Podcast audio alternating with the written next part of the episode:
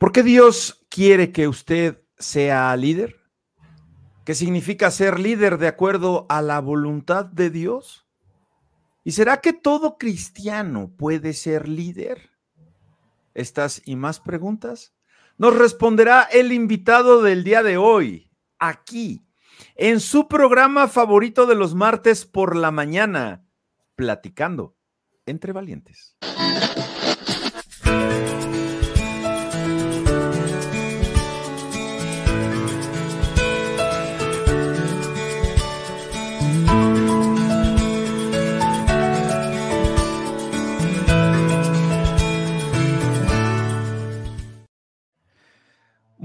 Buenos días y sean ustedes bienvenidos a una transmisión más de este podcast, programa, eh, show, lo que quiera usted llamarle, que producimos en vivo. Sí, lo escuchó muy bien, totalmente en vivo desde la Ciudad de México, CDMX. Así que por favor, active usted las notificaciones de sus redes sociales para que a las nueve, a las nueve en punto de la mañana les avise ahí, hey, párate ya, despierta, que ya empezó tu capítulo del día de hoy, porque se la va a pasar muy bien, se va a poner de buenas, eh, va a aprender mucho, además eh, se trata de reflexionar en temas de actualidad e interés común. Y bueno, bueno, ya lo vio, ya está aquí.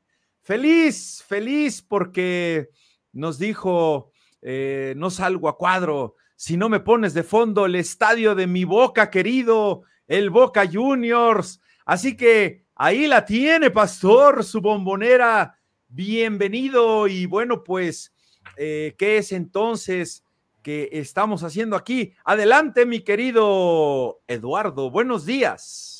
¿Cómo estás, Héctor, querido hermanazo del alma? Buenos días, buenos días a todos los que están del otro lado. Y con una expectativa renovada acá. Acá estoy desde Buenos Aires, provincia de Buenos Aires, General Rodríguez, a 15.000 kilómetros de distancia, con esta satisfacción enorme de poder estar conectado una vez más.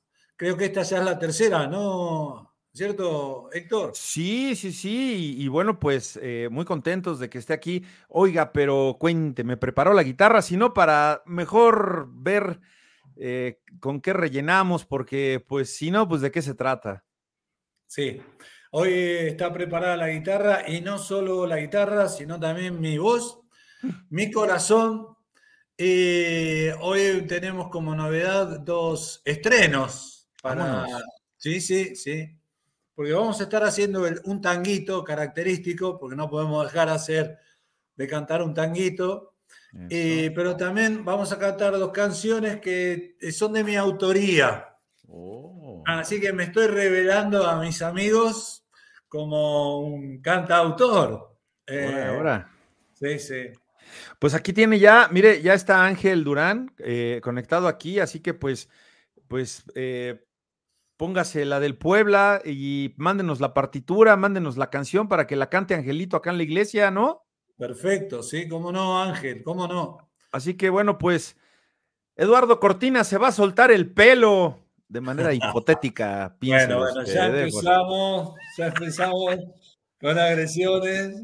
Miren amigos, debo advertirles que me pidió la producción, yo no sé, cuando se puso en contacto con el hermano Eduardo hasta Argentina, que por favor no hiciera ningún comentario al respecto de cualquier otro equipo que no fuera el Boca Juniors. Así que, pues, ni del Atlante vamos a poder hablar hoy. Así que, pues bueno, yo obedezco a la producción porque se está sacando un 10 la producción. Me ha dado unas noticias impresionantes para empezar esta conexión directa hasta Argentina. Pero bueno, Vamos a empezar con el tema del día de hoy, que lleva por título Un llamado urgente, un llamado urgente al liderazgo integral. ¿Por qué es entonces, mis queridos amigos, que estamos en tiempos en los que se nos llama urgentemente a ser líderes integrales?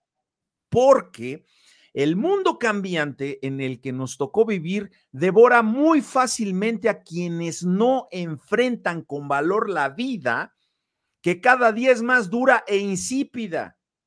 Ya que al no desarrollar una actitud de líder, se puede usted convertir en seguidor. Usted fue creado para liderar. Usted fue creado para dirigir. Y no le hablo de una empresa o un negocio o un país. Le hablo de la definición más simple de cómo ha de entenderse liderear. Verá, se trata de primero y antes de liderar a un grupo de personas o en una organización o negocio, ser capaz, ponga mucha atención, de liderarse a sí mismo. Por lo que debemos ser y saber cómo ser líderes integrales que en conjunto y empezando con nosotros mismos podemos liderar efectivamente para cumplir con los propósitos que tenemos en la vida. Entonces, conozcamos que la definición de qué es el liderazgo integral la dividimos en dos. Primero, el líder es aquel que desarrolla la capacidad de combinar, número uno, el poder con la autoridad y la influencia y su habilidad para decidir la justa relación entre estos tres componentes que viene a ser la base de un líder y un liderazgo efectivo. Pero ¿cómo entonces ha de ser integral?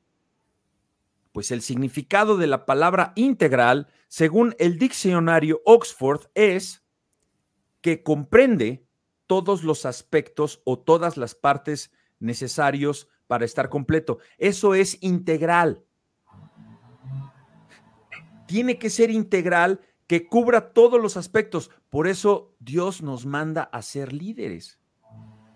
Por lo que un líder integral es aquel, amigos, amigas, que tiene la capacidad de combinar el poder con la autoridad y la influencia y sus habilidades para decidir la justa relación de estos componentes en todos, todos los aspectos o partes necesarias para estar completo. O sea que un perfecto líder integral debe ser el que gobierna y controla primero su vida para después poder ser capaz de controlar en el buen sentido de la palabra su familia, sus hijos, su trabajo, sus relaciones, etcétera, etcétera. Pero, pero, nos damos cuenta que al mundo no le importa que la gente no se gobierne a sí misma y que lo único que desea es que gobierne a los demás y que satisfaga los intereses mezquinos de las cúpulas del poder. Por lo que nuestro querido y amado gaucho mayor de la pampa húmeda de la Argentina. Nos ha de explicar el verdadero liderazgo integral. Adelante, mi querido Eduardo, le cedo los micrófonos. Bueno, gracias por la presentación, sobre todo por lo de gaucho. y me falta, me falta el zaino, ¿no? Me falta el caballo, pero bueno, ya en algún momento lo tendremos. Este, por ahora tengo las alpargatas. Allá en México, ¿cómo le dicen? ¿Alpargatas dicen al calzado de, del campesino? Bueno, había unas que anunciaban alpargatas para las gatas. No, e, era algo así más. Mi papá lo, lo, lo decía mucho, pero sí, son las chanclitas así. Perfecto, perfecto. Bueno, entremos entonces en un tema tan apasionante porque eh, nació el tema del liderazgo, nace en el corazón de Dios. El primer, el primer eh, punto que quisiéramos considerar es acerca de principios de un liderazgo que emana de Dios. No es una ocurrencia de ningún hombre, de ninguna mujer, eh, de ningún programa, de ningún sistema, sino está eh, nacido absolutamente en el corazón de, de Dios. El primer comentario que haríamos en cuanto a eso, a, los principios de un liderazgo que emana de Dios, tiene que ver con que Dios hizo al hombre y a la mujer para que fuesen líderes, sin excepciones, sin, eh, eh, aún con diferente origen, de diferentes razas, de, diferentes formaciones, pero Dios creó a todos y ahora lo vamos a ver desde el principio del mundo, desde que creó el mundo, en el corazón de Dios estaba que todos fuesen líderes. De manera que Dios hizo al hombre y a la mujer para que fuesen líderes. Y Dios hizo líderes para que el hombre y la mujer fuesen hombres y mujeres. ¿Qué estoy diciendo con esto? Que para que el hombre y la mujer encuentren una significancia verdadera para lo que son y para lo cual han sido creados, para que tengan una vida con sentido y una vida con trascendencia, no pueden abandonar el llamado ni el propósito de Dios que los puso para gobernar. En primer lugar, sus propias vidas y luego su entorno, su espacio y todo aquello donde Dios quisiera hacerlos desarrollar. Hay un pasaje que nos sirve muy bien para, entender dos o tres cositas acerca del el llamado de Dios para el hombre y la mujer, que está en Génesis capítulo 1, 27 y 28. Héctor, ¿nos, nos podés eh, leer esta, esta escritura? Con mucho gusto, Eduardo. A la letra dice 27, y creó Dios al hombre a su imagen, a imagen de Dios lo creó, varón y hembra los creó. Y los bendijo Dios y les dijo, fructificad y multiplicaos, llenad la tierra y sojuzgadla, y señoread en los peces del mar, en las aves de los cielos y en todas las bestias que se mueven sobre la tierra. Muy bien. Ahí, por ejemplo, vamos a considerar en primera instancia el llamado de Dios es para eh, el hombre, pero también para la mujer porque en el verso 28 está diciendo que Dios los bendijo a ambos y les dijo a ambos. No es que bendijo a ambos y solo le dijo luego a Adán, al hombre, eh, fructificá, multiplicate, llená la tierra, sojuzgá y señoread. Se lo ha dicho a ambos. Entonces, ambos están llamados a ser líderes y son líderes para ser hombres y mujeres como Dios quiere que sean, como decíamos, alcanzando la significancia de sus verdaderas vidas. Algo que ha estado, algo que ha estado mermando, que ha estado fallando, en primer lugar en la vida del hombre, ha sido la responsabilidad. Y ahí ya no estamos hablando solo remitido al mundo o al ambiente cristiano, sino tiene que ver con, en general, con toda la, creación. O sea, el hombre no ha asumido el rol de varón, no ha asumido el rol que Dios le ha otorgado y ha fallado en su responsabilidad que le tocaba como parte de la creación.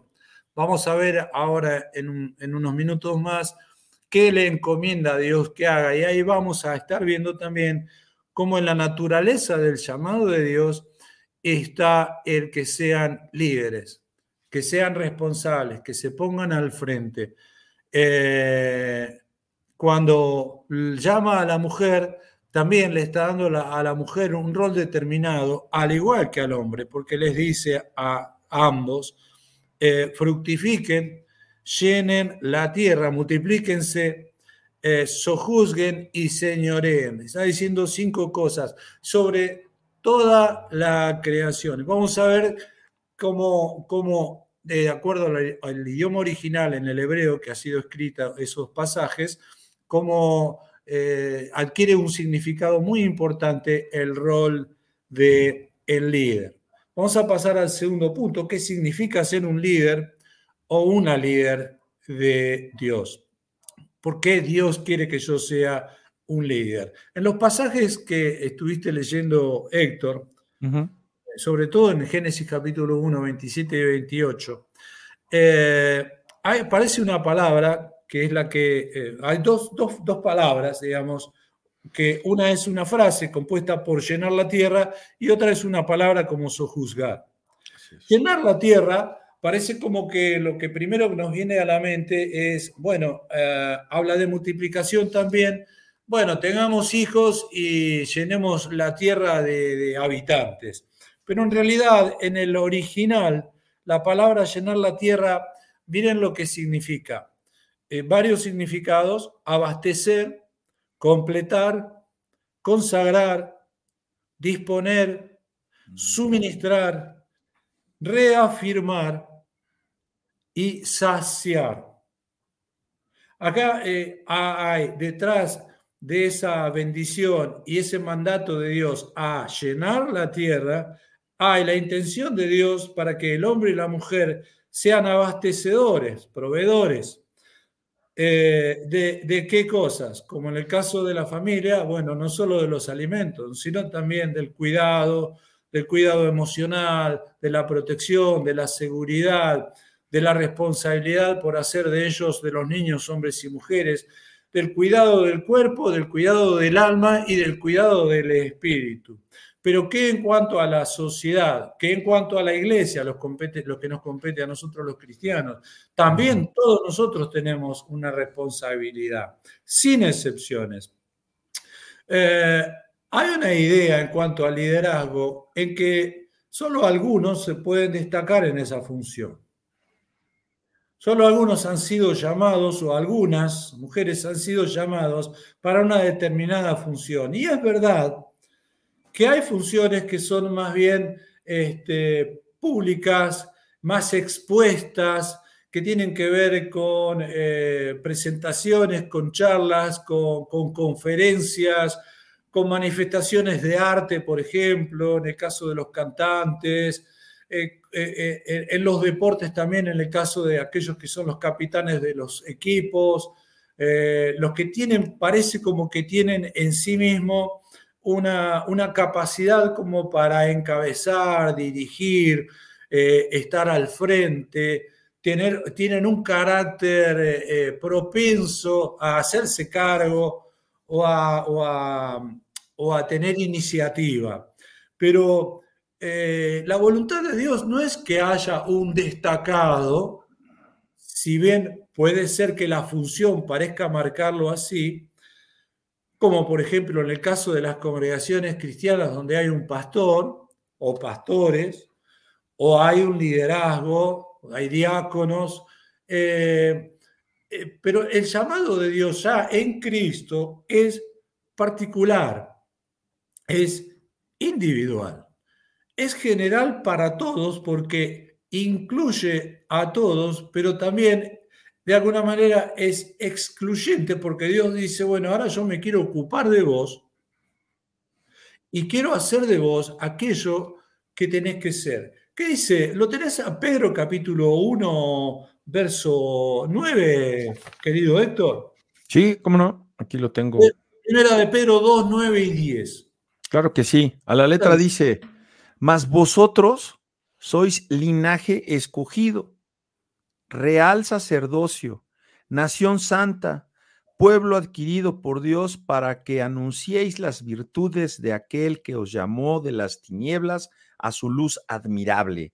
Y el 10, vosotros que en otro tiempo no erais pueblo, pero que ahora sois pueblo de Dios, que en otro tiempo no habíais alcanzado misericordia, pero ahora habéis alcanzado misericordia. Es maravilloso la presencia de la palabra vosotros. Por supuesto, más, allá del llamado que Dios hace, donde los califica de, eh, real sacerdocio, nación santa, pueblo adquirido por Dios, para que no se... Está diciendo Dios, el Señor está diciendo todo eso para que no queden dudas a vosotros cuando empieza esa carta, Pedro se, presenta hablándole a los expatriados. No está hablando a una clase dirigencial, no está hablando a un grupo de líderes o de líderes potenciales, está hablando a todos. Creo que no, no cabe duda vosotros sois linaje escogido, real sacerdocio, nación santa, pueblo adquirido por Dios, para que anunciéis las virtudes de aquel que os llamó de las tinieblas a su luz admirable. A quienes transportó Dios, en Colosenses está hablando Pablo también de que nos trasladó del reino de, de las tinieblas, de la potestad de las tinieblas, Dios nos trasladó de la potestad de las tinieblas al reino de su amado hijo. ¿A quiénes? A un grupo en particular, no a todos. Hay diversas funciones, pero para Dios todos, absolutamente todos, ocupamos un lugar fundamental dentro de su propósito. Eh, eh, ah, hiciste muy bien hablando de un, eh, comenzando hablando de un liderazgo integral.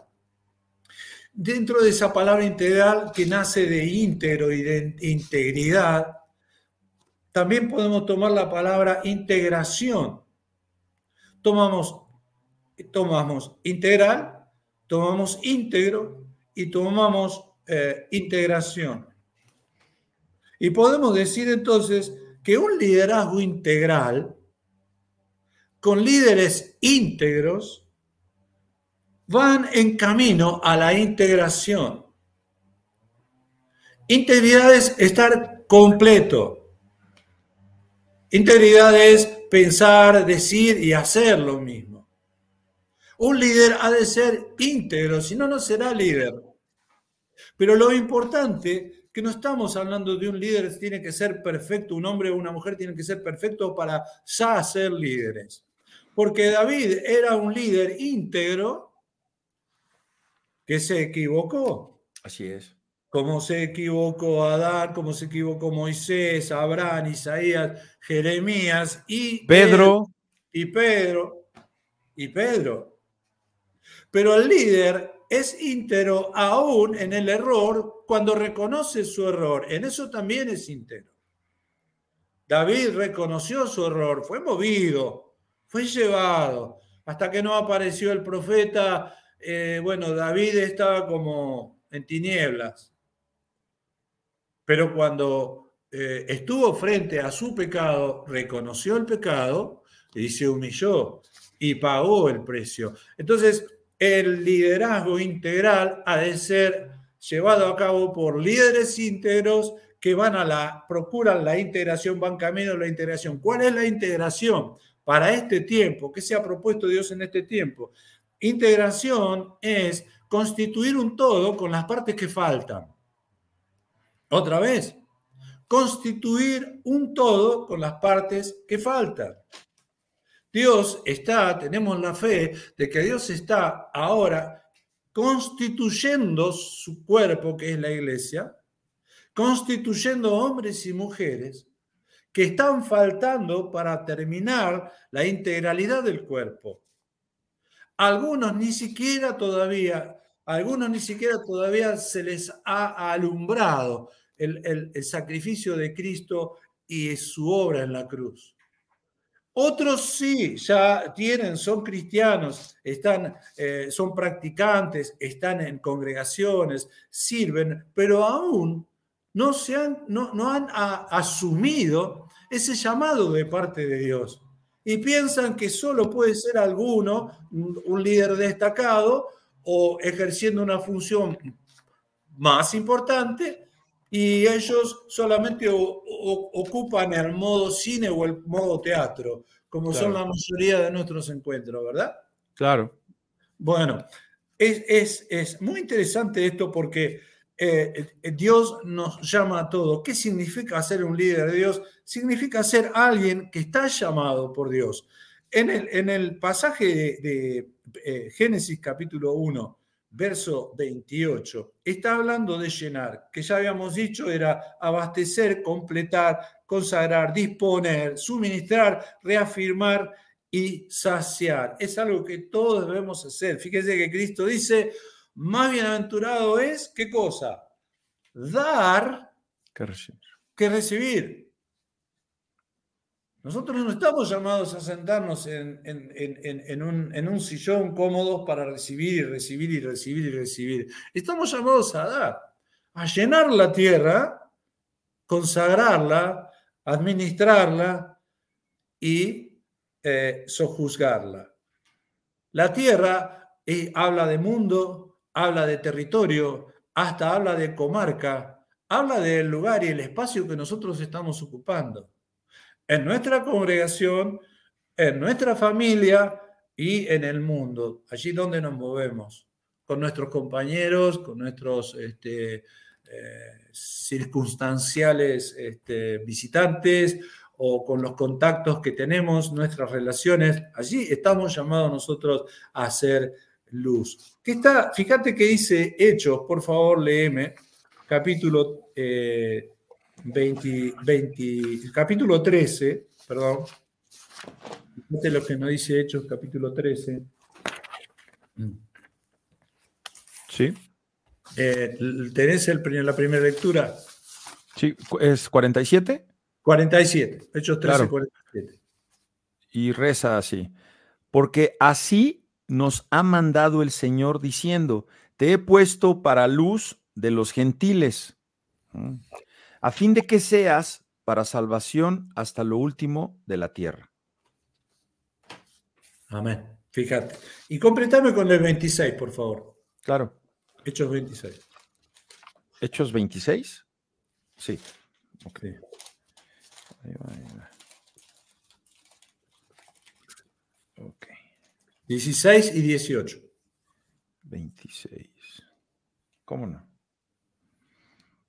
Pero levántate y ponte sobre tus pies, porque para esto he aparecido a ti, para poner para ponerte por ministro y testigo de las cosas que has visto y de aquellas en que me apareceré a ti, para que abras sus ojos, para que conviertan de las tinieblas a la luz y de la potestad de Satanás a Dios, para que reciban por la fe que es en mí perdón de pecados y herencia entre los santificados. Que, eh, bueno, qué maravilloso pasaje este, porque está siendo tan claro. Eh, alguno puede decir, bueno, pero eso se lo dijo a Pablo. Mm. Pero eh, si eso solamente, bueno, nos queda como un comentario para que se lo dijo a Pablo, la Biblia sería un libro de historia y no para inspirarnos ni para enseñarnos a todos. Todos estamos llamados a esto. Que dijo Pedro que todos nosotros somos real sacerdocio, nación santa, pueblo adquirido por Dios. Cuando Dios les está diciendo al hombre y a la mujer, llenen la tierra y sojuzgarla, la palabra sojuzgar, que en el hebreo es kabash, quiere decir conquistar. Quiere decir subyugar, someter, sujetar. ¿Otra vez? Conquistar, subyugar, someter, sujetar. Ahora, en ese momento, Adán y Eva podrían haber dicho, pero ¿qué es lo que tenemos que conquistar si estamos en el huerto y, estamos bien? Lo que pasa es que Dios vive en un eterno presente. Cuando Dios les está dando esta orden, les está transmitiendo este propósito, Dios ya está sabiendo lo que va a ocurrir más adelante. Eh, ellos no podían tener el pensamiento de que el mundo iba a ser poblado como lo es. Hay estimaciones de que, incluyendo los casi 8 mil millones de habitantes que somos en la Tierra, aproximadamente desde que el hombre es hombre hasta hoy, incluyéndonos a los que habitamos ahora la Tierra, hay cerca de ciento, han habido cerca de 120 mil millones de habitantes en la Tierra. Somos 8 mil, ha habido estimativamente 120 mil millones de habitantes. Era imposible que Adán y Eva tuvieran conciencia de eso. Eh, pero en la mente de Dios eso ya estaba, porque Dios no tiene pasado ni tiene futuro, Él vive en un eterno presente, en, una dimensión diferente de, la, de, nosotros. Pero por eso el Señor ya les dice, ya los está preparando.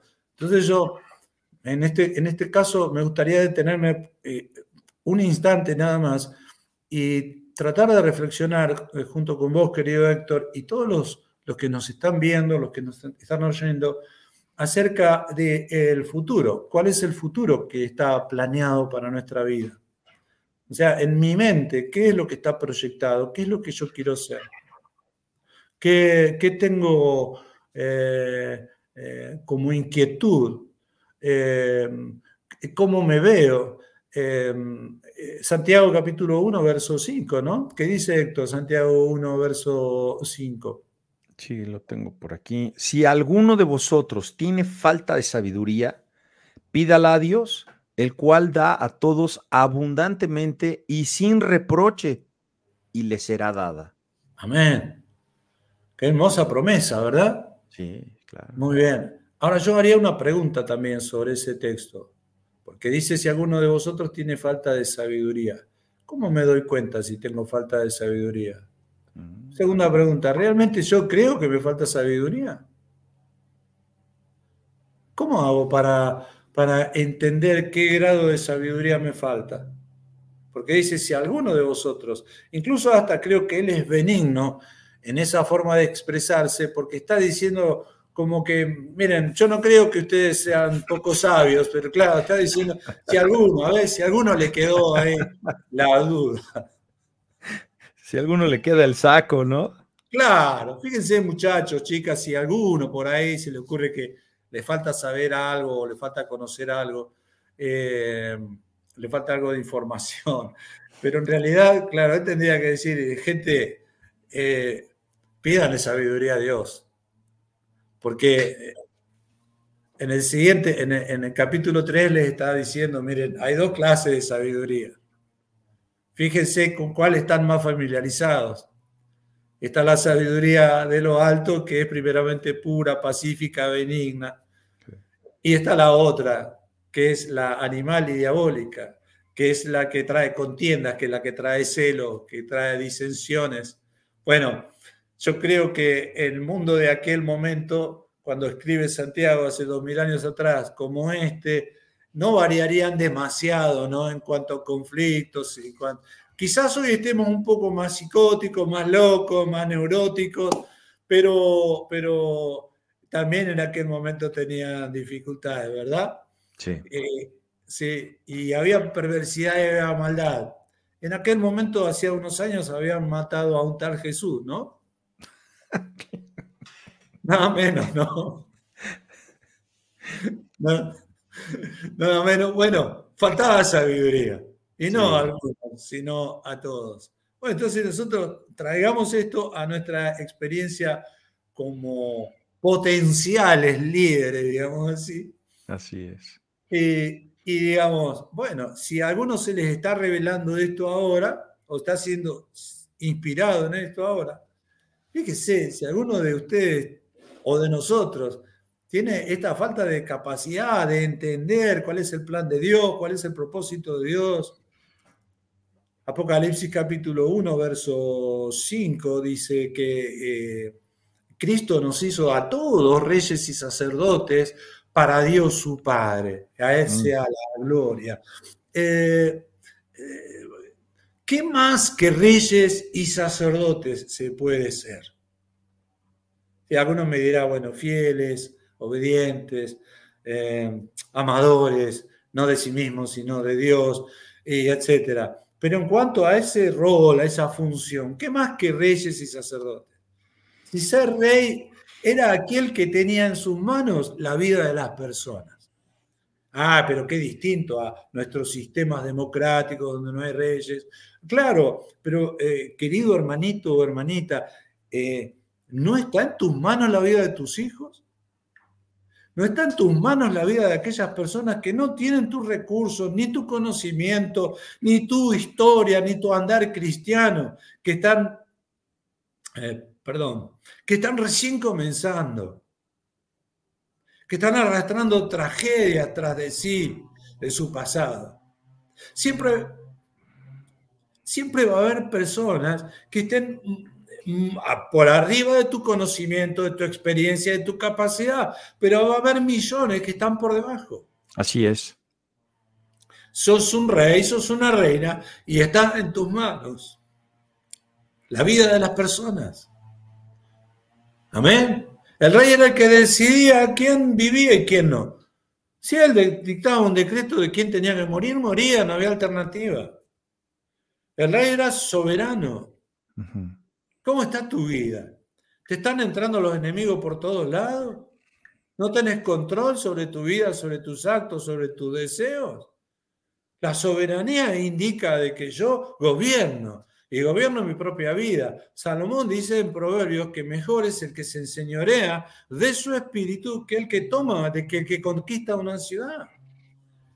Está faltando, hombres y mujeres cristianas, nos está faltando eh, ese autocontrol, ese autodominio, esa autocrítica para saber si me falta sabiduría o no me falta sabiduría. Y no estoy hablando del pueblo eh, fuera del liderazgo porque aquellos que somos pastores o que encabezamos, entre comillas, la Grey, el cuerpo de Cristo aquí en la tierra, somos los primeros que nos debemos examinar para ver cómo estamos realmente. Si somos, estamos siendo los líderes que Dios quiere que sea, que conquistemos, que subyuguemos, que sometamos al mundo, a la nación, la provincia, el territorio, la comarca, el espacio donde Dios nos puso a gobernar. El punto tres, el liderazgo no es solo para algunos. Eh, Héctor, ¿querés agregar alguna cosita, por favor?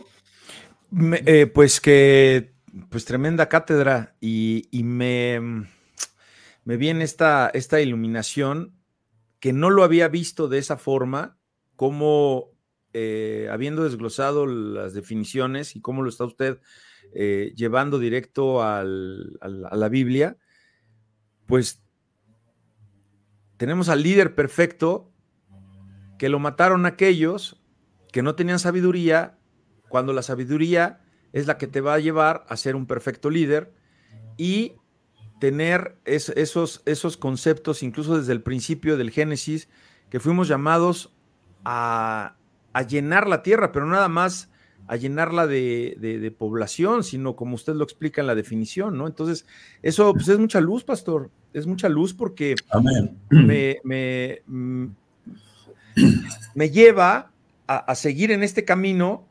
y, en el buen sentido de la palabra, a, querer formar y capacitar más líderes, líderes que, que, que estén conscientes de lo que significa ser líder y de lo que quiere Dios, más bien, ¿por qué Dios quiere que yo sea líder? Claro, claro. ese es el apunte, Eduardo. Tal cual, tal cual. ¿Por qué Dios quiere que seamos líder? Bueno, habíamos mencionado, por ejemplo, en cuanto a, a, a lo que Dios le encomienda a Pablo y nos traslada también a todos nosotros ahí en Hechos 13 y en Hechos 26. Pero Daniel, y esto lo, voy a mencionar yo, en Daniel capítulo 12, verso 13, está diciendo que los entendidos resplandecerán como el resplandor del firmamento y los que enseñan la justicia a la multitud como las estrellas a perpetua eternidad. Eso lo dice Daniel 12, 13. ¿Por qué Dios desea que seamos líderes? Porque nosotros, cuando habla de la palabra enseñar la justicia a la multitud, lo voy a leer de vuelta los entendidos, los sabios. Y recordemos esto que es muy importante, que el principio de la sabiduría es el temor a Jehová. El líder no puede, o sea, un necio no puede ser líder. Claro. Alguien que no se prepara no puede ser líder. Uno que no está, una persona que no está hombre o mujer, que no está bien informado, no puede ser líder. Eh, cuando hablo de bien informado, de discernir de dónde viene la información y tomar de una cosa y de otra cosa, es analizar todo y retener lo bueno. No es eh, un líder debe ser alguien que lee, que se informa, porque leer ayuda a la expresión, a incorporar palabras, a la facilidad para comunicar, pero trae información a nuestra vida. Claro que también hay que ver qué estamos leyendo. Bueno, para eso tenemos nuestros pastores, nuestros líderes, si, querés así, particulares, como para decirles, quiero leer algo que me aconsejás o estoy leyendo este libro, ¿qué te parece? Se supone que el pastor y el líder tienen que tener una información para nosotros en cuanto a eso. O nos pueden recomendar una lectura. Yo hallo esta carencia dentro del pueblo de Dios donde no hay hábito por la lectura. Empezando por la lectura de la palabra, porque de ahí parte el fundamento de nuestro liderazgo. Empezando por la lectura de la palabra, nos, conformamos, y me incluyo porque no, no quiero hablar de los demás, aunque yo tengo, necesito una comunión diaria con Dios, buscar su palabra, meditar, tomarme un tiempo. Eh, y si no hay tiempo, porque algunos dicen no tengo tiempo, bueno, nos levantamos una hora antes y tenemos el tiempo, pero hay una, una eh, eh, hay, entiendo que hay un pueblo famélico que está debilitado porque le falta la leche espiritual no adulterada, la palabra de Dios. falta desear esa, eso. Bueno, eso nos, nos, hace sabios, hace sabios sencillos. Entonces un líder se capacita, se prepara, se entrena, lo que vos estás diciendo, de tener, eh, encarar ahora también esto, formar líderes, levantar líderes, eh, iluminar, quitar las tinieblas, iluminar. Entonces, este, cuando eh, Daniel acá está diciendo, los que enseñan la justicia a la multitud serán como las estrellas a perpetua eternidad. Está hablando de que nuestro ministerio, nuestra tarea, la que vas a hacer, Héctor, o la que estás haciendo para formar líderes, para motivar a personas para que sean líderes, personas comunes, ¿eh? personas comunes con misiones extraordinarias que trascienden y que van a trascender, porque la obra de ellos continuará, seguirá. Ya no estaremos en este mundo, pero sabrán que hubo un Héctor, que hubo un Eduardo que marcó un camino y un, un Matías, y un Carlos, y una María, y una Elizabeth, que marcaron un camino. Eso es maravilloso. Eh, digo esto, yo no, no, no, conocí a mis abuelos, sí conocí de los cuatro, digamos, los dos paternos y los dos maternos, solo conocí ya muy anciana a mi abuela materna. Eh, y lo digo en este sentido, mucho menos a mis bisabuelos. No sé qué ha sido de su vida. No han marcado en mí tampoco nada, digamos, en cuanto ni bueno ni malo. Eh, no, no me he formado cerca de ellos, pero eh, digo, quizás mis nietos y mis bisnietos puedan decir sí, eh, mi abuelo o mi bisabuelo era un hombre así o así. No era perfecto, pero él tenía un propósito, el propósito que Dios le había dado y trató de llevarlo adelante aún a pesar de sus limitaciones. Qué importante es entender la trascendencia, ¿no? De que, de que eh, aquello que sembremos va a prosperar. El Salmo 1 dice, todo lo que el hombre haga, el hombre ese haga, si es el hombre que no anduvo en consejo de malos, ni en silla de escarnecedores se ha sentado, sino que la ley de Jehová está su delicia, será como un árbol plantado junto a corrientes de agua, cuya, que da cuya hoja, que da fruto a su tiempo, dice, cuya hoja no cae. Todo lo que hace prosperará, trascenderá dará fruto. Es maravilloso la promesa, la promesa de Dios. Termino este punto, el liderazgo, ¿por qué Dios desea que seamos, desea que seamos líderes? Lo que está diciendo Daniel, finalmente, enseñar la justicia a la multitud, está, está hablando de manifestar, no le está diciendo, que el que enseña justicia a la multitud llama a la multitud, la sienta en un aula y les enseña. Mira, un punto número uno, esto, otro, acá tienen los textos, vamos a, etcétera, etcétera. No, enseñar es manifestar, que nuestra propia vida manifieste la justicia de Dios.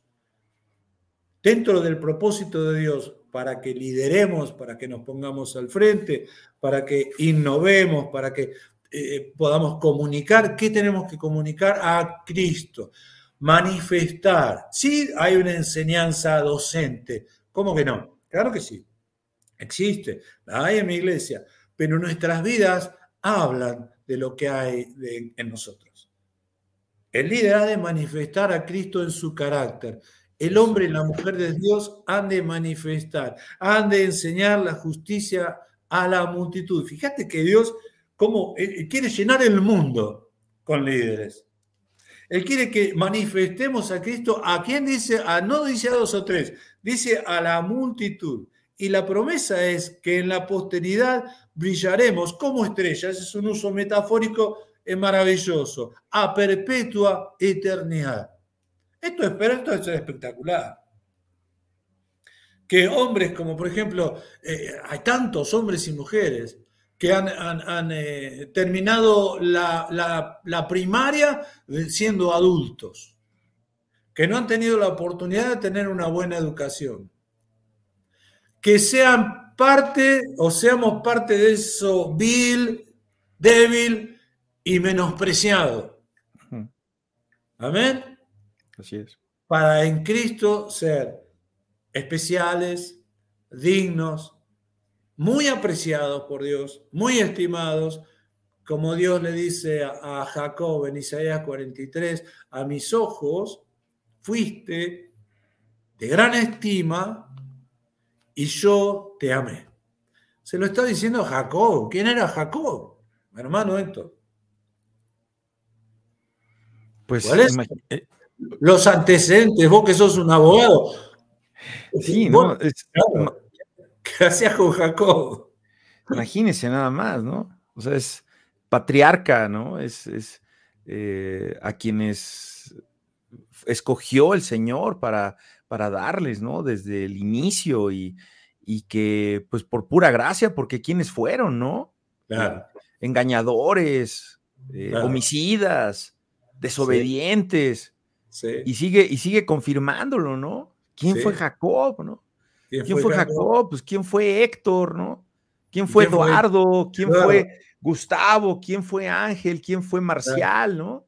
Sí, sí. Pues, los mismos que ahora, ahora estamos siguiendo el camino y queriendo eh, estar en, la luz, ¿no? Para hacer luz y para alumbrar. y, compartir, compartir esas buenas nuevas que a nosotros nos transformaron y que no creíamos que algún día íbamos a cambiar, anhelábamos el cambio, pero decíamos, es imposible que yo pueda dejar esto que, que sé que me daña tanto o que sé que hago tanto daño y que de forma sobrenatural no lo vencimos, ¿sabe, Eduardo? No lo vencimos. Él venció, Él venció en la cruz todo nuestro pecado. Porque no hay un solo pecado por el que esa sangre poderosa no haya sido derramada y que nosotros no tengamos perdón. Es así. nosotros somos los que no queremos. ¿Por qué? Por esa falta de liderazgo, ¿no? Por esa falta de conocimiento, por esa falta de entusiasmo, ¿no? Como ahorita lo está comentando. Hace ratito me estaba usted diciendo backstage, por ahí de, la, de las hormonas, de la felicidad, algo, algo me estaba usted platicando, pero se nos vino el tiempo. No sé si lo, quiera, lo quiera retomar ya para pasar al, al, siguiente punto, pero se lo dejo, pero ahí está el apunte, hermano. Eh, sí, lo puedo mencionar, lo puedo leer. Eh, los niveles más altos de dopaminas y endorfinas, que son las hormonas del bienestar, suceden en el viaje hacia eso que estamos buscando. En el proceso de algo que tenemos en mente, ¿no? Algo que se instaló, algo que queremos hacer, en ese proceso es donde las hormonas del bienestar se ponen en marcha y nos dan entusiasmo, júbilo, emoción, ímpetu, ganas de avanzar, ganas de llegar. Pero una vez que obtenemos aquello que estamos buscando, allí se produce el pico altísimo de nuestra emoción. Lo alcancé. Acá está. Acá está el negocio, el ministerio, eh, etc. Podemos mencionar otras cosas más. La chica, el chico, el éxito. Eh, ahí dice, entonces, este, eh, se produce el pico altísimo de nuestra emoción pero inmediatamente, una vez que nosotros logramos eso, nuestra propia naturaleza, nuestra biología, lo que eh, nos produce es el descenso del pico de nuestra emoción. ¿Para qué? Para que después volvamos a desear, nos volvamos a mover.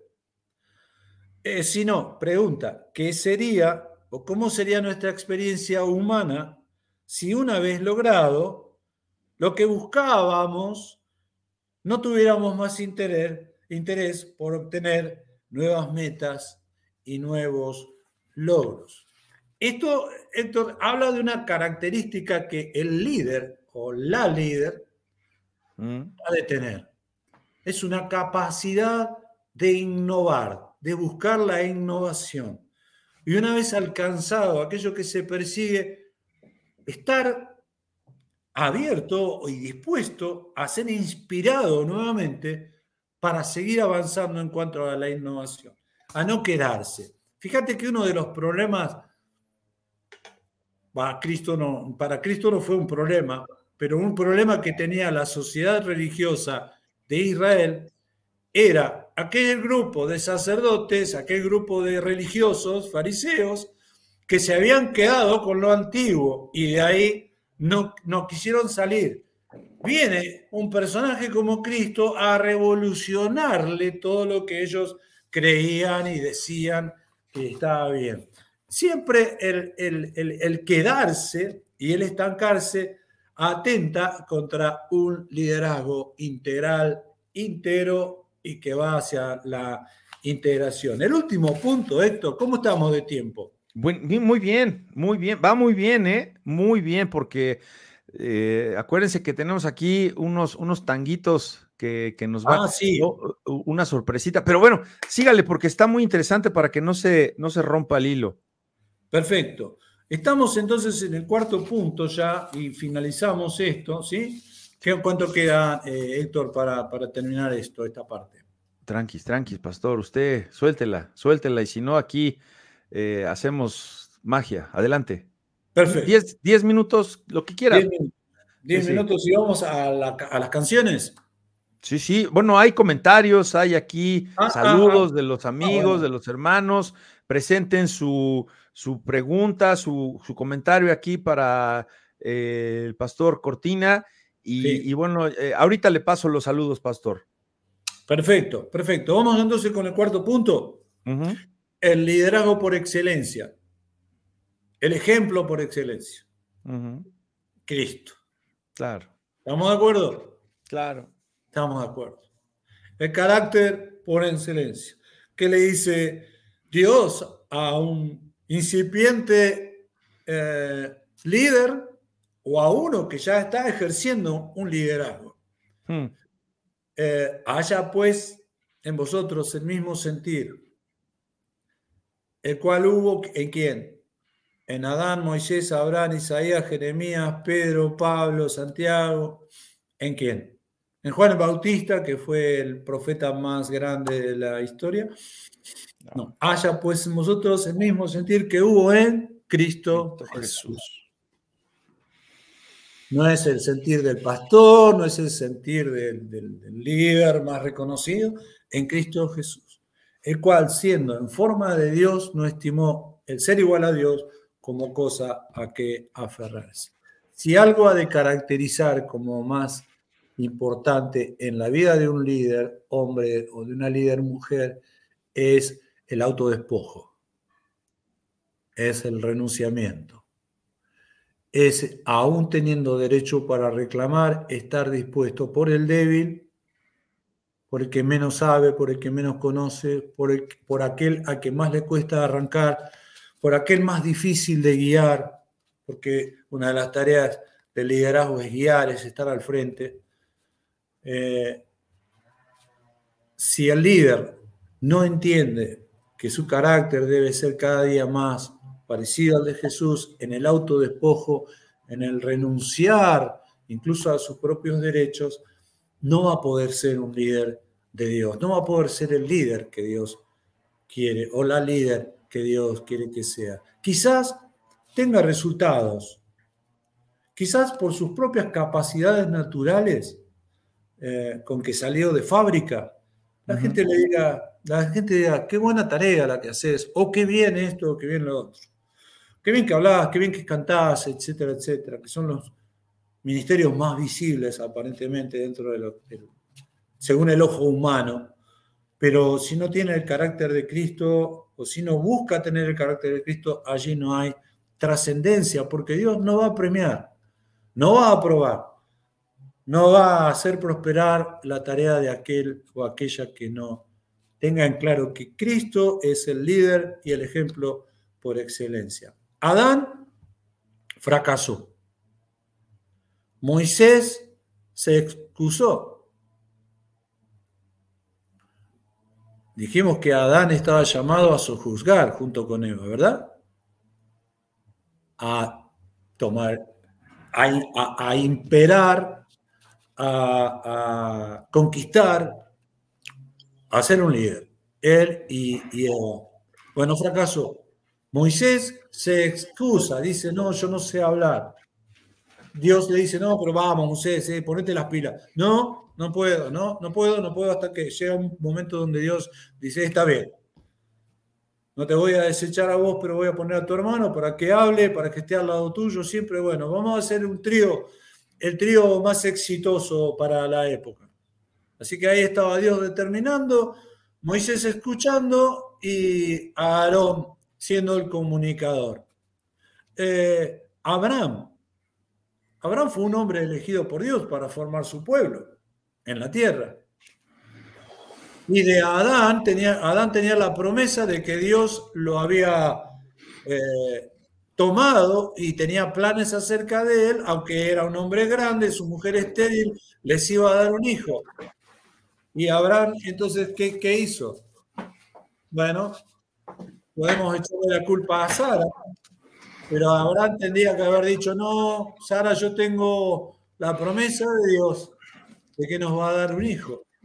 Y sin embargo, Abraham buscó una alternativa. Y con esa alternativa, bueno, ya sabemos las dificultades que produjo hasta el día de hoy, pero finalmente Dios, que es fiel, le dio el hijo que Adán buscaba.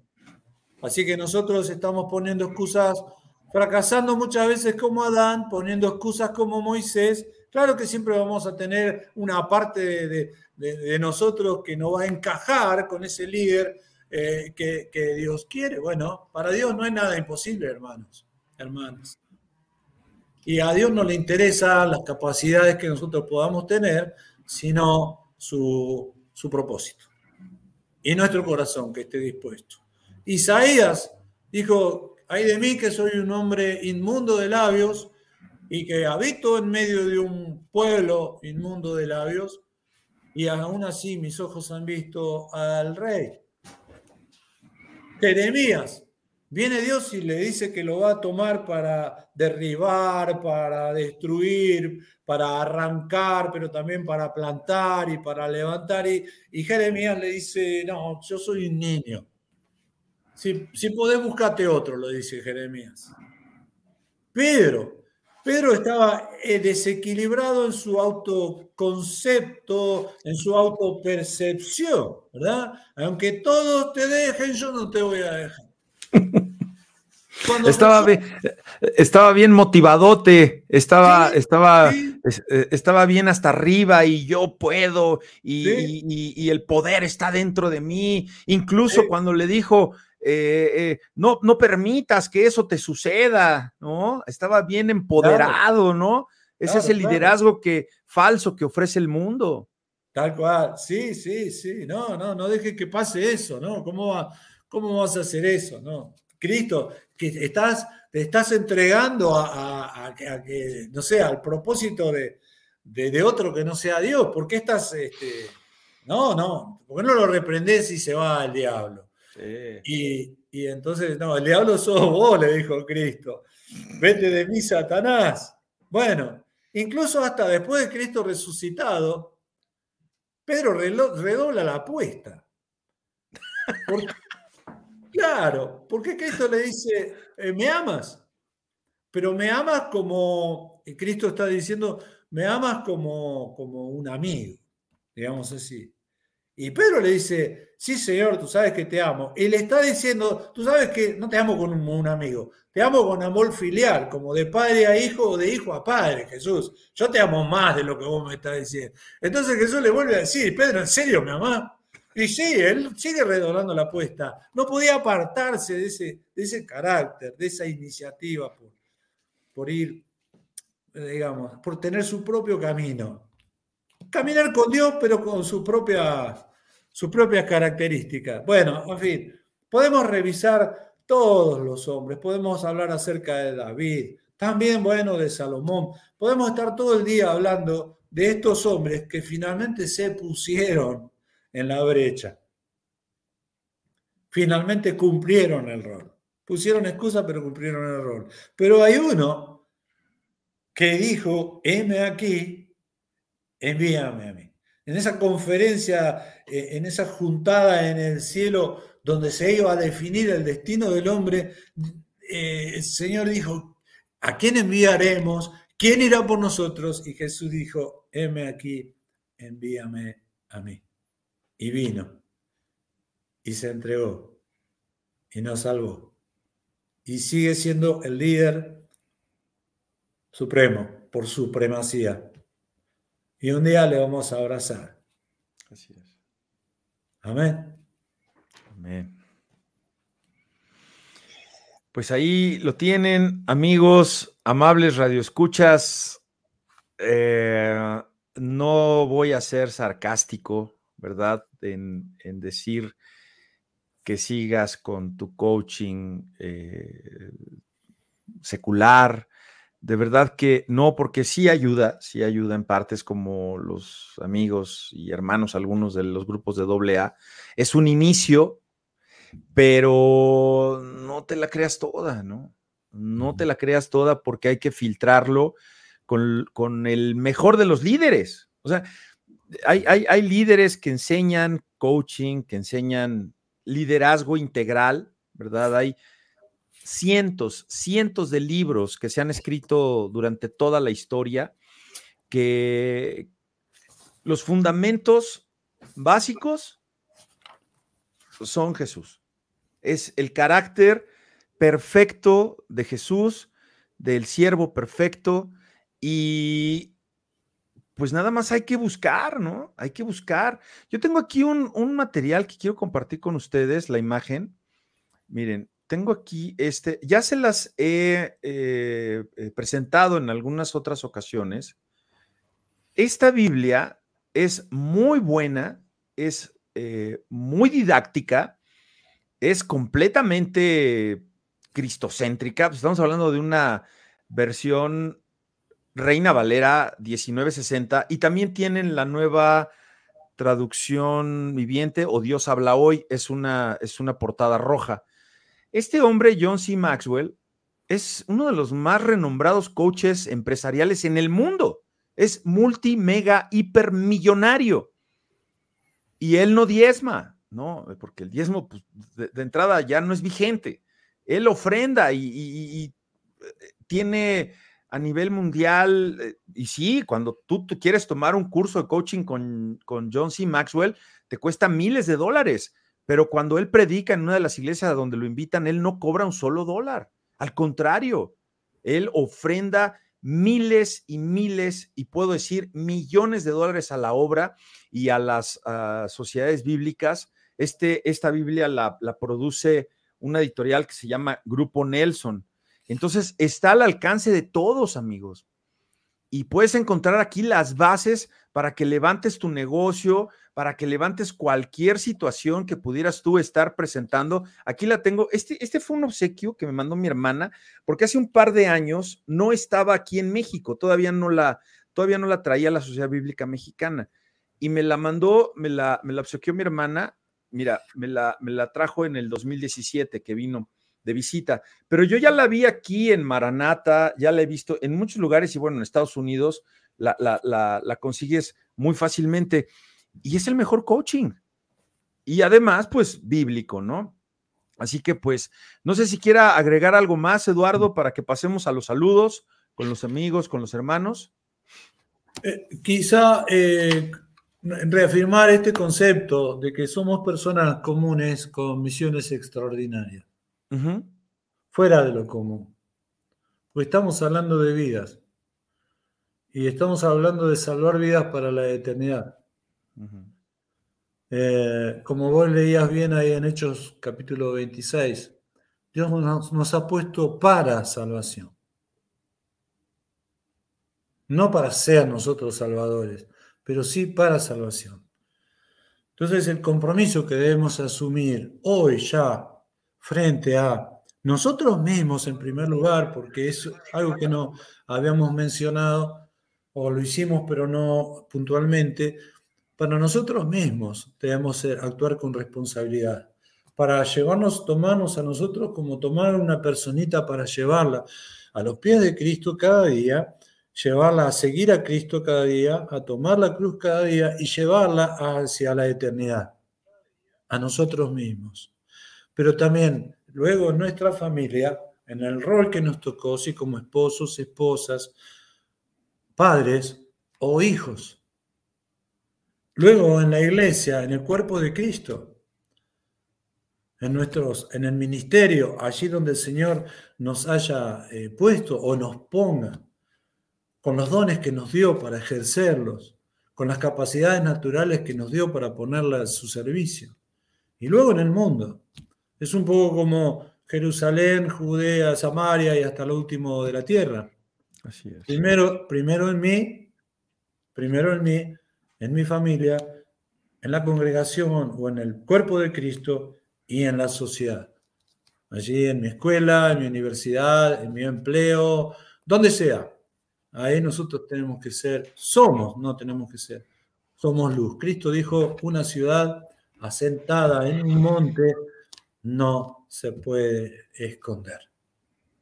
Así que, pues me, quedo con un par de frases, pastor, que, eh, amigo, amiga, el llamado al liderazgo integral es urgente y como nos lo expuso ahorita nuestro invitado de lujo, es para todos, es para ambos, para hombre y para mujer.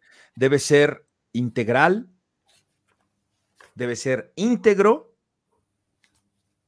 y debe ser con integración. Entonces, pues, em, este dato de que la Tierra ha visto pasar más de 120 mil millones de seres humanos es sorprendente.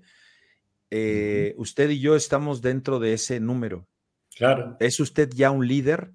No, porque yo no he hecho nada, no he logrado nada en mi vida. A ver, espera, espera, espera. Jesús, Jesús no te manda a que tengas ese liderazgo, porque ese liderazgo es el que te está engañando el mundo a seguir. ¿Ya eres líder de ti mismo? No tiene nada que ver con que tengas algo material. Eres líder de ti Eres líder de tus pensamientos, eres líder de tus acciones, eres líder y controlas lo que hablas, lo que, lo que dices, lo que escuchas, lo que ves, ¿verdad? Porque muchas veces no podemos controlar lo que pensamos y es ahí donde se maquina muchas veces el pecado. Pero si no ha salido de tu boca, pues bueno, ahí está eh, seguro porque Satanás no es omnisciente. Así que muchísimas gracias eh, Pastor Eduardo, y, ahí está el apunte final. Si tiene usted algún comentario, me, puso aquí un tache Facebook que, necesito hacer un control para continuar con los comentarios. No puedo yo publicar, pero ustedes sí pueden. Em, tenemos aquí a Esperancita, Pastor, Esperanza, muy buenos días. También tenemos a Belén que nos está escuchando allá en la colonia Morelos. Angelito, Angelito, le vamos a decir, te va a encantar el canto que nos va a presentar ahorita mm. el hermano Cortina, vas a ver. Y dice Ángel aquí, guaraches, guaraches, ¿qué, Angelito?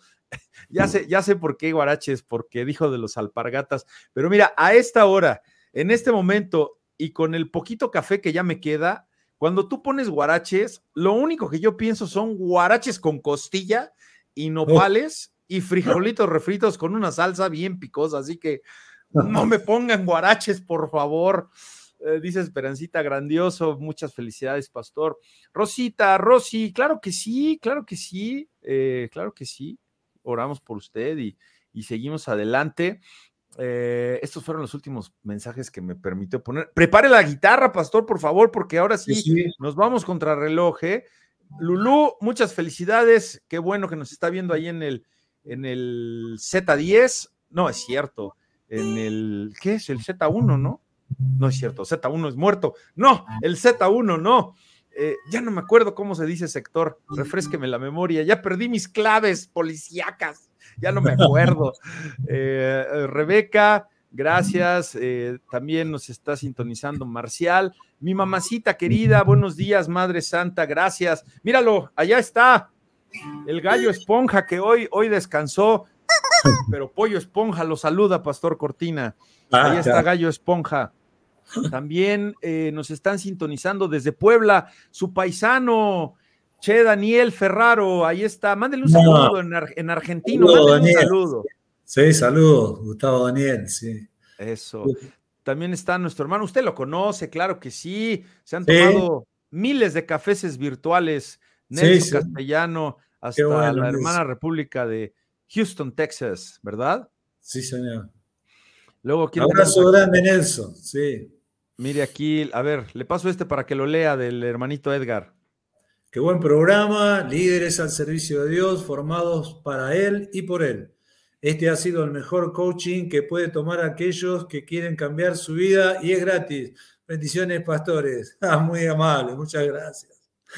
¿Saben qué? ¿Saben qué? Eh, no es gratis, no es gratis porque se pagó con precio, con precio de ah, sangre, porque para que Eduardo esté aquí es porque Dios tuvo que obrar. Acuérdense, no se les olvide. Yo creo que por eso pone ahí a media luz, porque no sé si no quiere que le dé tanto la luz o se gasta o qué. Acuérdense que Eduardo está funcionando con un tercio. ¿No? ¿Cuánto de riñón trae usted? Sí, podríamos decir, eh, a ver, eh, un 40% de riñones. De un riñón, porque el otro se lo quitaron. Y casi. de, un, riñón tengo un 80%, pero entre los dos podría ser un 40%. Sí, porque le quitaron uno y le mocharon el, 20% del otro. O sea que, fíjate nada más, o sea, es, es, es gratis, sí, porque no cuesta dinero, pero el precio fue, fue mayor, ¿verdad, Eduardo? Y bueno, es que les puedo decir de este que habla que para eso nos puso aquí, como dice la escritura, para avergonzar, para avergonzar a otros, porque dicen, ¿qué? Héctor Brum hablando de Dios, no lo puedo creer. Y mire, Angelito se ríe de que quiero guarache, quiero guarache, pero al ratito me voy a ir a echar unos marisquitos a un lugar que se llama, imagínese nada más cómo me voy a poner, Eduardo. El restaurante se llama La Fuente de la Juventud. Oh, ah, quiero ir, quiero ir ahí, quiero ir ahí. Véngase remando y llega en 20 años. vamos a darle, ¿qué nos va, qué nos va a interpretar, mi querido Eduardo? Vamos a hacer un tango que se llama Naranjo en Flor. Vamos pues, vamos, con él. ¿Este es de su autoría? No, no, no, no, no. Ah, ok, vamos pues. No, no, este tango no, no. Eh, tengo algo compuesto de tango, pero no. El tango es difícil para. para. Bueno, no, no es difícil, no, no importa. Vamos pues, porque nos quedan 15 minutos y, oh. vamos. Listo. Era más blanda que el agua que el agua blanda era más fresca que el río, naranjo en flor, y en esa calle de tío, calle perdida. Dejó un pedazo de vida. Y se marchó. Primero hay que saber sufrir, después amar, después partir y al fin andar sin pensamiento. Perfume de naranjo en flor promesas vanas de un amor que se escaparon con el tiempo. Después, ¿qué importa del después? Toda mi vida es el ayer que me detiene en el pasado. Eterna y vieja juventud que me ha dejado acobardado. Como un pájaro sin luz. ¿Qué le habrán hecho mis manos? ¿Qué le habrán hecho para dejarle en el pecho tanto dolor? Dolor de vieja arboleda, canción de esquina con un pedazo de vida, naranjo en flor. Primero hay que saber sufrir, después amar, después partir y al fin andar sin pensamientos, perfume de naranjo en flor, promesas vanas de un amor que se escaparon con el viento. Después, ¿qué importa del después?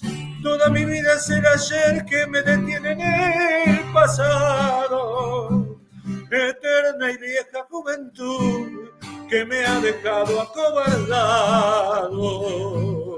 como un pájaro sin luz.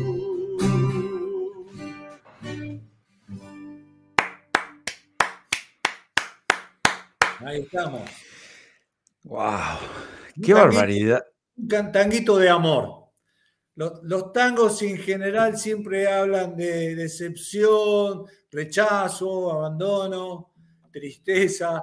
Bueno, un poco así, ¿no? La mentalidad del porteño acá en, Argentina. Qué lindo. Queja, juicio. Qué lindo. Qué lindo. ¿Qué, otra nos va a tocar, pastor? Bueno, ahí vamos con esas dos que yo mencioné de mi autoría. Y nada, no lo menciono porque sí, simplemente no sé por qué. Va.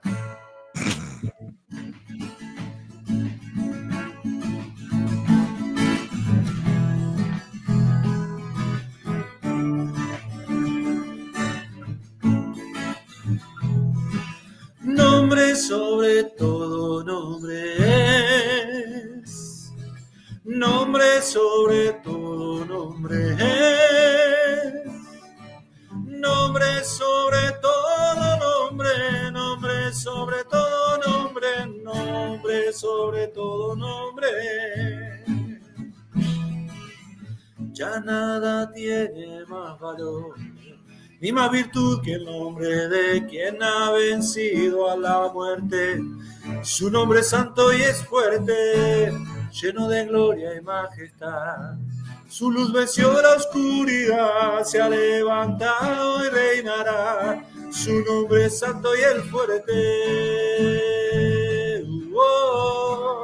vamos todos.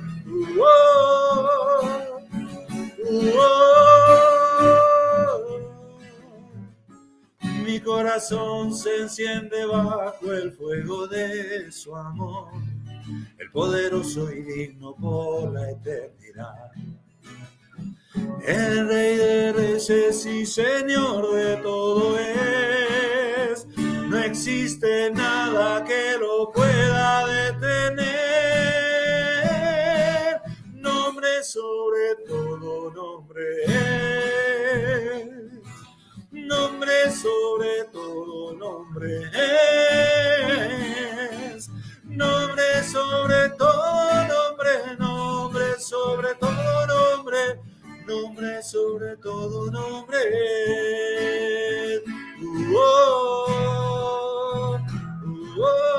A ver las manitos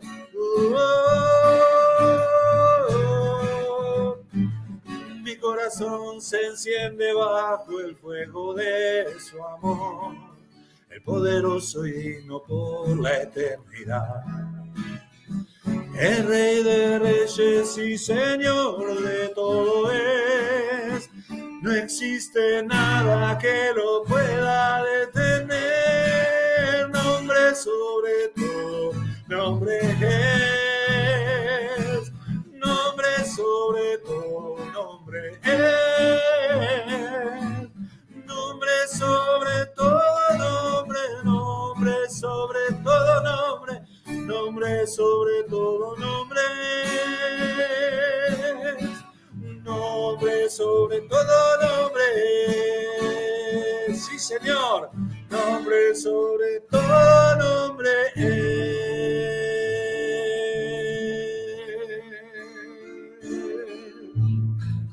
Aleluya, gloria a Dios. A ver, hermanos, ¿quién vive? Listo. Y a su nombre. Gloria. Gloria. Y a su iglesia, la victoria. Ahí está. y a su gloria, más gloria.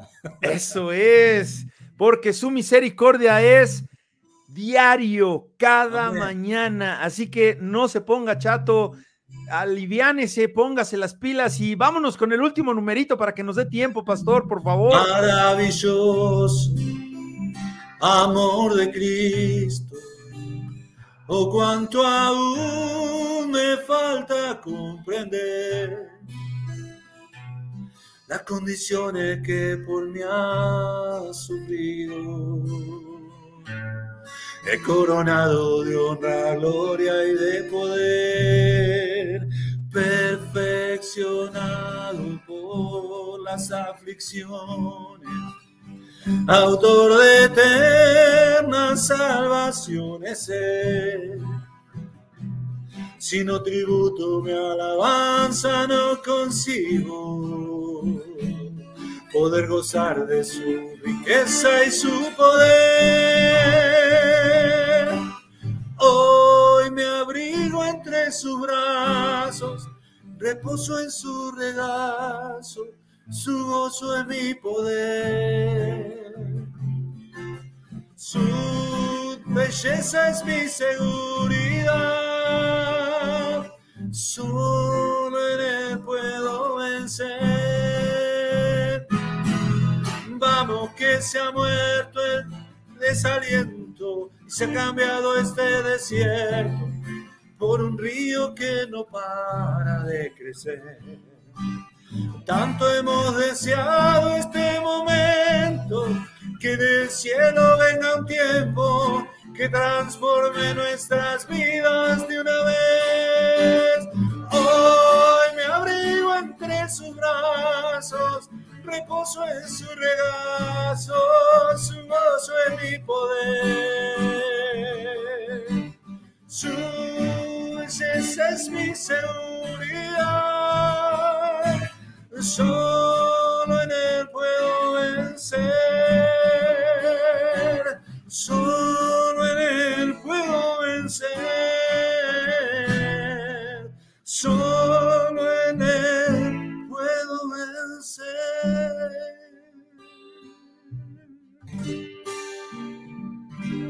Amén.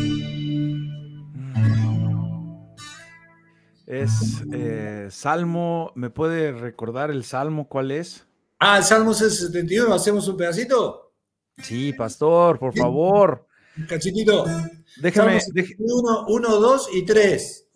déjeme leerle. Le leo, le leo, le leo. Dice: En ti, oh Jehová, me he refugiado. Ya no sea yo avergonzado jamás. Socórreme y líbrame en tu justicia. Inclina tu oído y sálvame. Sé para mí una roca de refugio a donde recurra yo continuamente. Tú has dado mandamiento para salvarme, porque tú eres mi roca y mi fortaleza. Continuamos, cerramos con este canto, amigos, nos despedimos, nos vemos la semana que entra, tenemos una sorpresa muy especial, la producción se puso de manteles largos, nos va a mandar fuera de la Ciudad de México, así que espere el programa del martes que entra a las 9 de la mañana, no se duerma y nos despedimos aquí con un canto más de nuestro amigo, hermano y querido pastor Eduardo Cortina, que Dios le bendiga, pastor. Vámonos. En ti, oh Señor me he refugiado.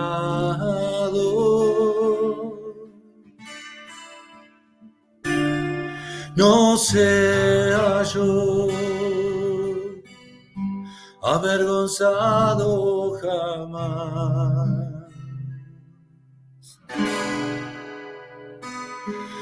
Socórreme y guíame en tu justicia.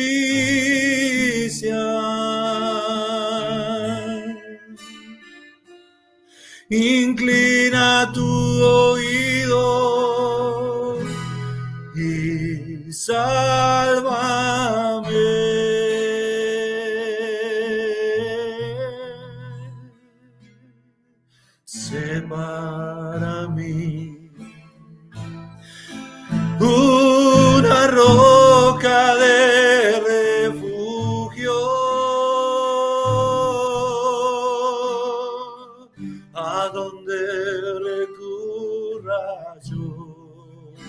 Continuamente, tú has dado mandamiento para salvarme porque tú eres mi roca, mi fuerte Dios.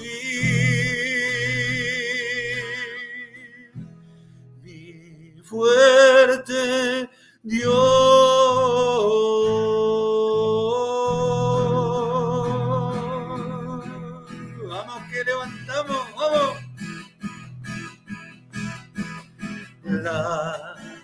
Ahí bailando, la, la, la, la, la, la, danzando en la cocina, la, la, la, la, la, y en la oficina, la, la, la, la, la, la, la, y en la cancha de boca, la, la, la, la, la, la, la, y en la calle, Señor me he refugiado. No seas yo avergonzado jamás. Socórreme y líbrame en tu justicia. Inclina tu oído y sálvame sé para mí, sé para mí, golpeando la cacerola, una roca de refugio, a donde recurra yo continuamente. Tú has dado mandamiento para salvarme porque tú eres mi roca, mi fuerte Dios y mi fuerte Dios mandamiento para salvarme, porque tú eres mi roca, mi fuerte Dios. Y mi fuerte Dios, mis labios, mis labios se alegrarán cuando cante a ti y mis labios se alegrarán cuando cante a ti. Y, mi alma, y mi alma se alegrará, se alegrará. Mis labios y mis labios se alegrarán cuando cante a ti. Otra vez, y mis labios se alegrarán cuando cante a ti. Y, mi alma, y mi alma, y mi alma, y mi alma, oh, se alegrará. Y mi alma, y mi alma